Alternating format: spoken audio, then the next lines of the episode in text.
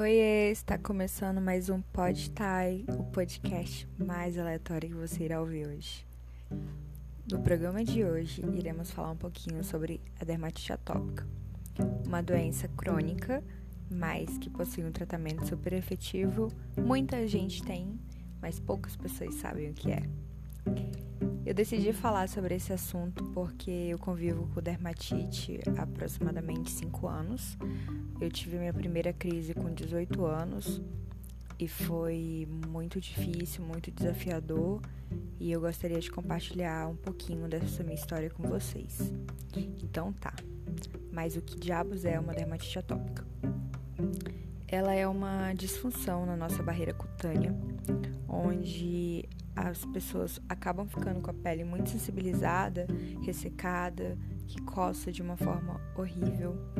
Pode acontecer infecções secundárias de pele, tanto fúngicas quanto bacterianas, e tudo isso está muito relacionado à barreira cutânea, né? Então, na pele da pessoa que é atópica, é como se fosse uma parede de alvenaria, mas que tivesse alguns defeitos, algumas brechinhas, e justamente essas brechas abrem espaço para que os agentes é, infecciosos ou irritantes ataquem essa pele, essa integridade. Então, se sabe que as peles de quem tem dermatite atópica é, tende a ter mais bactérias do tipo Staphylococcus aureus, por exemplo. Então, é muito importante ter um acompanhamento médico para prevenir infecções e manter sempre essa barreira cutânea muito íntegra. Eu aprendi muito nesses cinco anos, principalmente como amar e respeitar minha pele. Eu acho que o cuidado é o reflexo do amor que eu sinto pela minha pele.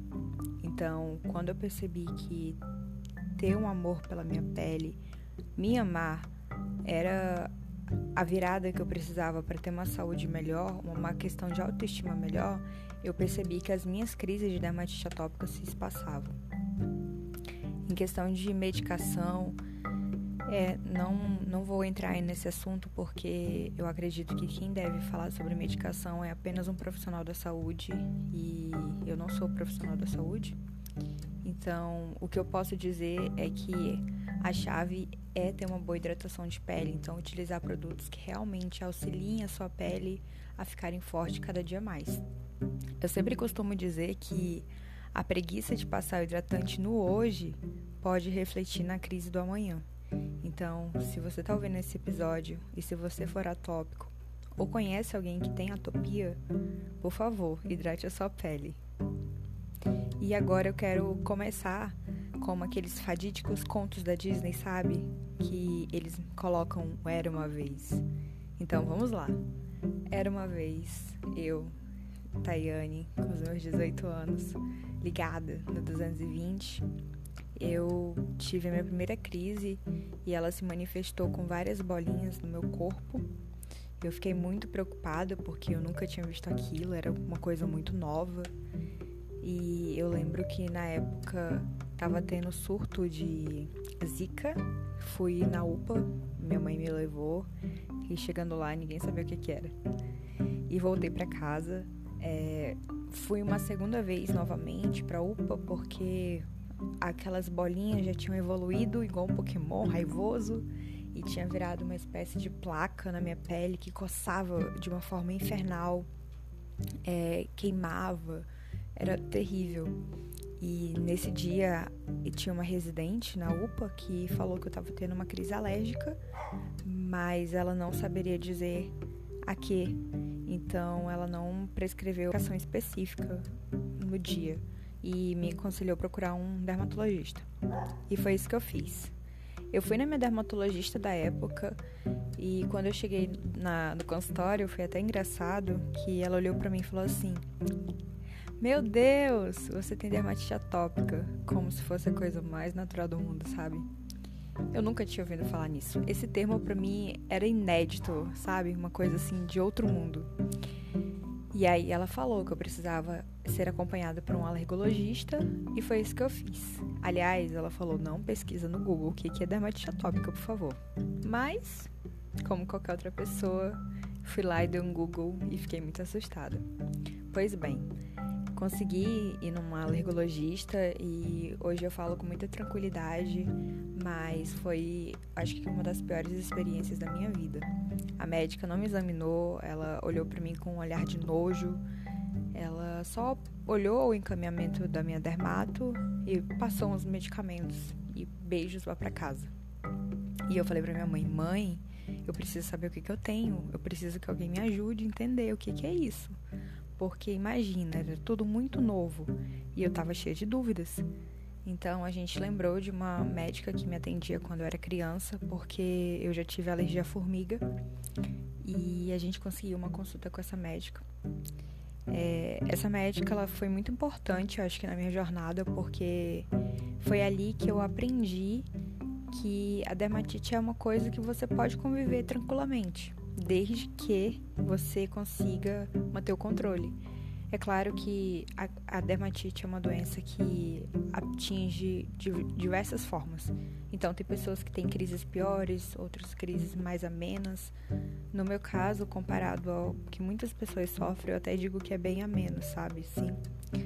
Mas não deixa de ter sido sofrido. Enfim, ela me explicou o que, que eu estava passando, o que estava tendo. E foi literalmente como ver um arco-íris no dia ruim. Sabe quando você tá naquele dia ruim, capenga, que nada tá dando certo?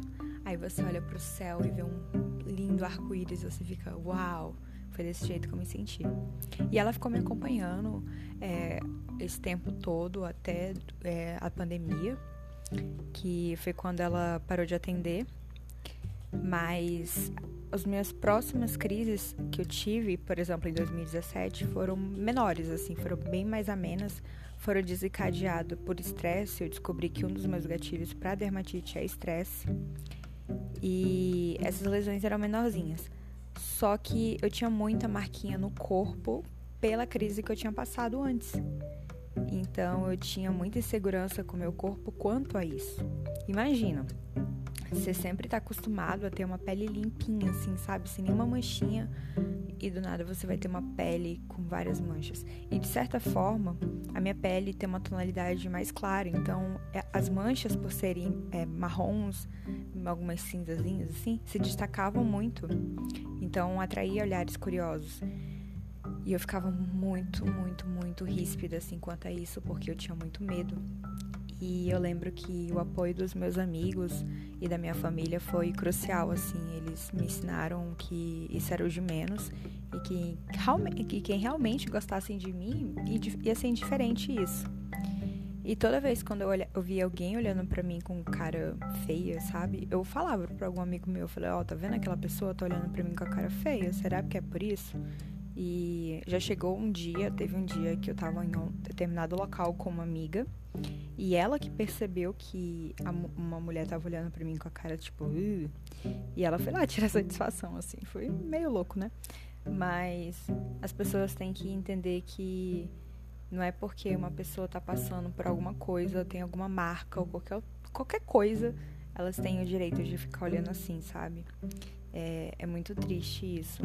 Eu acho que as pessoas deveriam aprender a acolher e conhecer o que, que o outro está passando e não simplesmente olhar com olhar de desprezo coisa do tipo.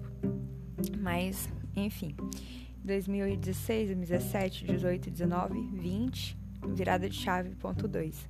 É, a minha antiga alergo, ela parou de atender por ela ser uma idosa. E aí eu tinha que procurar uma nova médica porque eu tava tendo uma crise de DA muito forte. E aí foi mexendo no Instagram, eu segui uma arquiteta muito massa, Marília, e ela é uma clínica pediátrica. E eu descobri que a irmã dela era alergologista aqui em Porto Velho, que é onde eu moro atualmente. E aí eu fiquei tipo, meu Deus, eu não acredito que a médica dos meus sonhos atende apenas criança. E entrei em contato com essa médica, falei: "Olha, você conhece algum alergo que possa atender adulto?" E para minha surpresa, ela falou que ela atendia adulto. Então, para mim foi como ver um segundo arco-íris assim, no meio de todo aquele caos. E é ela que me acompanha até hoje. Ela é maravilhosa assim, muito muito humana.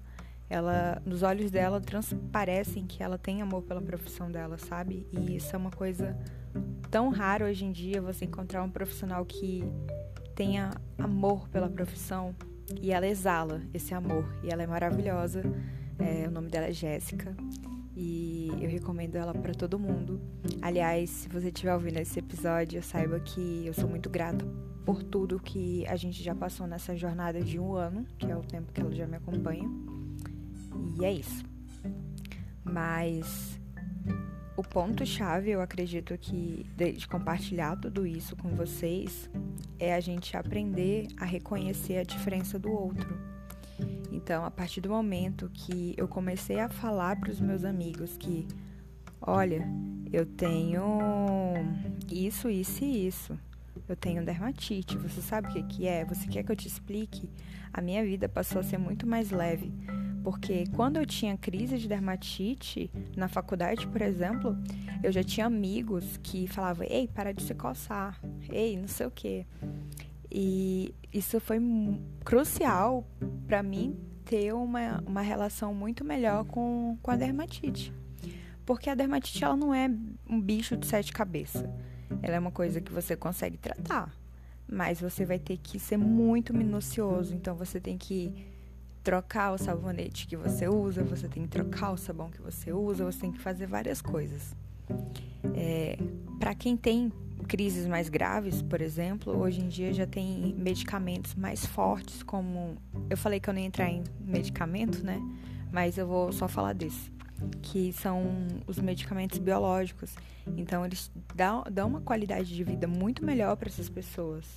Tem tratamentos alternativos, como por exemplo a acupuntura eu conheço algumas pessoas que falam que melhoraram muito as crises com a medicina oriental. Então, assim, hoje a gente consegue ter um acesso à informação e um acesso a tratamentos mais naturais, vamos dizer assim. E hoje eu entendo que você ter um acompanhamento psicológico é crucial também para ajudar a diminuir seus gatilhos e você se reconhecer. Tem um, um trecho de uma canção do Thiago York que ele fala sobre flor, né? Que é saiu por aí juntando flor por flor, só para te mostrar o que a natureza tentou inventar quando olhou para ti. E é justamente isso. A gente é a nossa própria natureza. A gente é o jardim que a gente planta e cuida todo santo dia, sabe? A gente não precisa que outra pessoa chegue para literalmente cuidar da gente, sabe? A gente tem que primeiro se cuidar, a gente tem que primeiro reconhecer o que que, que tá faltando pra gente conseguir se amar mais, sabe? Então, a partir do momento que você entende isso, eu acredito que a gente consegue ver a vida e qualquer condição de pele com mais leveza. Uma vez eu me recordo que eu conversei com uma senhora quando eu trabalhava no banco ela tinha vitiligo e psoríase, que são duas doenças assim bem punks para questão de atrair olhares. E aí eu falei para ela, eu, eu, imagino que pela tranquilidade que eu falei com ela, ela percebeu que eu era um pouco diferente, né? E ela falou assim: "Ai, moça, você me tratou com um olhar tão carinhoso". E aí eu falei para ela assim: "Mas tá tudo bem, uai. Como você queria que eu olhasse como, sabe, descontraindo? Porque imagine, eu já passei por. Eu não digo que foi preconceito, eu digo que eu nunca sofri preconceito, mas eu já senti sim esses olhares curiosos sobre a minha pele, principalmente quando eu tinha manchas e machucados e usava vestido. Mas aquela senhora, ela naquele dia, ela me mostrou o quanto é desagradável você ir no ambiente e as pessoas ficarem te olhando, mas que a partir do momento que alguém olha para você, alguém se refere a você com um pouquinho mais de humanidade, o dia da pessoa brilha, sabe? Melhora muito. É por isso que hoje em dia, quando eu vejo alguém que tem algum problema de pele ou qualquer outra doença que possa ser transparecido, eu tento tratar essa pessoa com um carinho ainda maior ainda porque a gente nunca sabe o que que tá passando por dentro daquela pessoa. Existem pessoas que conseguem fingir muito bem que elas estão ótimas, mas na verdade por dentro elas estão um caco. Então, às vezes, uma palavra, uma atitude que a gente tem, mesmo sem maldade, às vezes, acabam por destruir aquela pessoa por completo. Então, a gente tem que ser um pouquinho mais cauteloso. E tudo isso eu aprendi depois que eu tive a minha, a minha primeira crise de DA, porque eu senti na pele algumas coisas que hoje reflete na forma que eu falo com as pessoas. Então, assim, é, eu queria dizer para você que está ouvindo esse episódio que se você vê alguém com dermatite ou qualquer outro tipo de condição de pele, acolha muito essa pessoa verbalmente, sabe? Não, não chegue, tipo, principalmente se foi dermatite, não fala assim, ah, para de se coçar. As pessoas não se coçam porque elas querem, é porque é uma coceira insuportável, sabe?